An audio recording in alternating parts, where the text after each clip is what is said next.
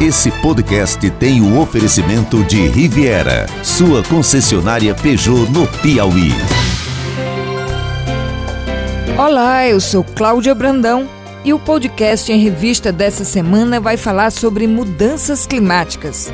O mundo está passando por grandes mudanças e os efeitos começam a ser sentidos de norte a sul, com fenômenos extremos, seja de chuva ou de seca.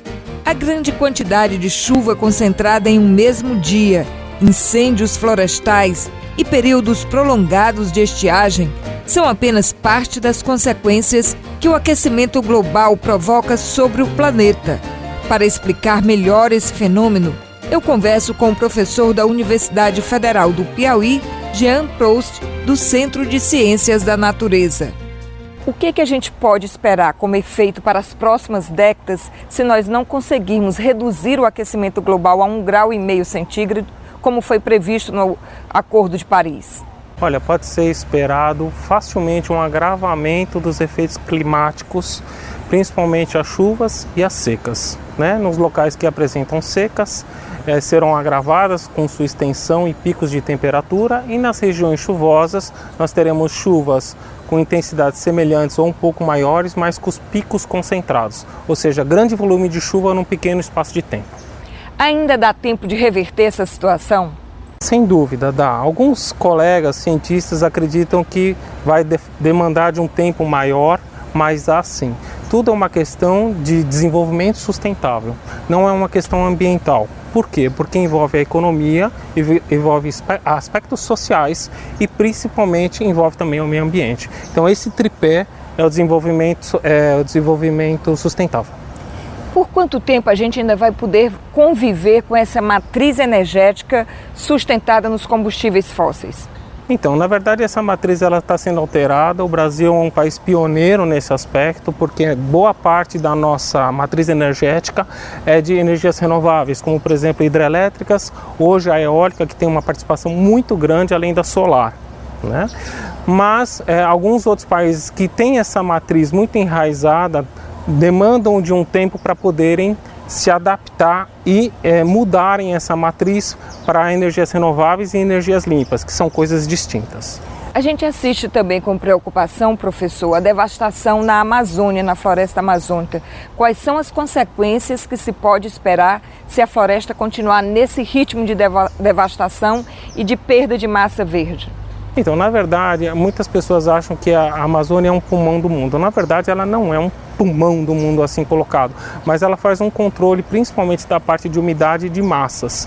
No Brasil, nós temos mais de 4, 5, etc., massas é, de ar que dependem diretamente da Amazônia e da parte dos Andes para levar chuva em determinadas áreas do nosso próprio país. Então a Amazônia tem essa função reguladora. Além disso, nós temos a questão estratégica na Amazônia de espécimes que ainda nem foram estudadas que podem ser utilizadas para fins diversos, até medicinais. Do ponto de vista do indivíduo comum, do cidadão, consumidor, na sua vida cotidiana, o que, que ele pode fazer na prática para diminuir o aquecimento global? Uma excelente pergunta. É, na verdade, todos nós podemos contribuir, cada um fazendo a sua parte, evitando desperdício de água, evitando desperdício de energia, quando a gente fala de desperdício de água, às vezes é um simples, por exemplo, escovar os dentes sem deixar a torneira aberta, fazer um reuso de água, por exemplo, da chuva, como em alguns lugares já é feito. Na parte de energia, não deixar é, luzes acesas sem necessidade, ar-condicionado, principalmente aqui no Piauí, que nós temos uma demanda por esse controle energético muito grande. Além disso, fazer gestão de áreas verdes, áreas de absorção de água, já que em Teresina nós temos esse problema de drenagem, como a gente ajudaria a resolver?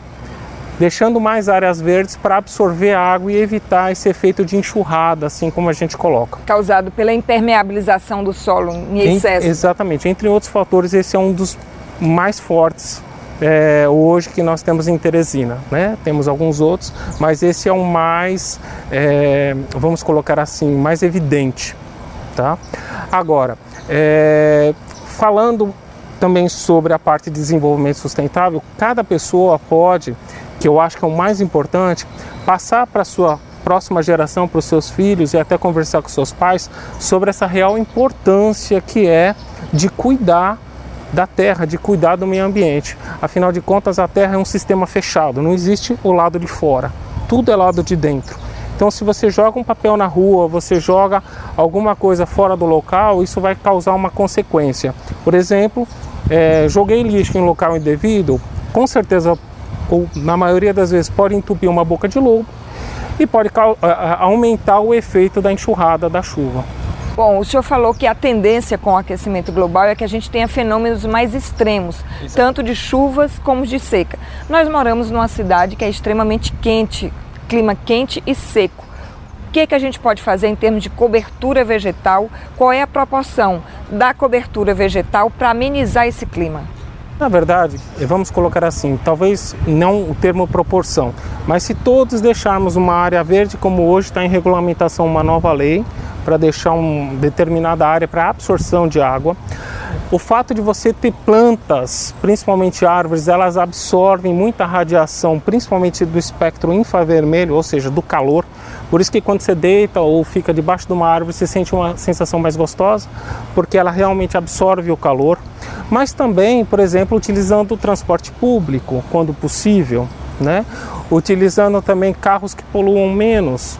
É, em vez de usar asfalto em alguns determinados locais que não são necessários, colocar elementos mais permeáveis nas próprias vias de acesso, como por exemplo broquetes e. Que é o paralelepípedo?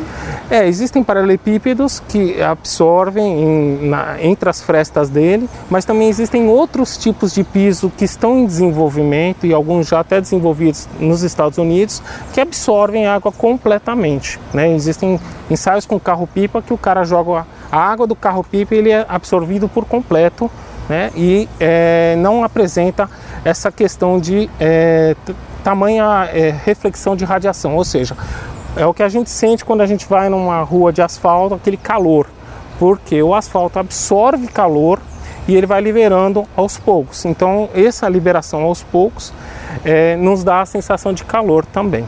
Apesar de todos esses efeitos, ainda há uma corrente negacionista que se recusa a ver os fenômenos que estão acontecendo.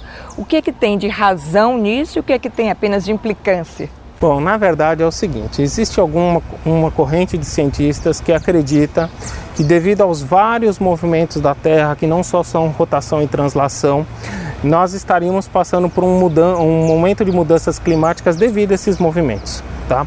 É, alguns cientistas desse grupo também acreditam que não é suficiente o fato da emissão de gases estufantes causar tal efeito. Na verdade, isso está em discussão mas nós acreditamos, eu pelo menos sou de uma corrente que acredito que, eh, através de comprovações, lógico, nós somos eh, cientistas, que essas, eh, esses gases realmente agravam o efeito. Agravam o efeito. A Terra é um sistema fechado, como eu já falei, que é muito difícil você analisar ele pontualmente tá? Você tem um problema na Austrália, você também tem um problema no Brasil e pode ser que tenha ligação ou não. Hoje está se estudando através do uso até de supercomputadores para isso. Eu acredito que realmente o fato da emissão de gases estufantes piora a nossa situação.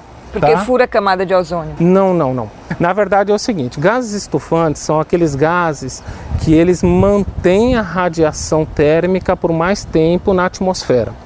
Então o Sol emite radiação, bate no solo e fica ali dentro.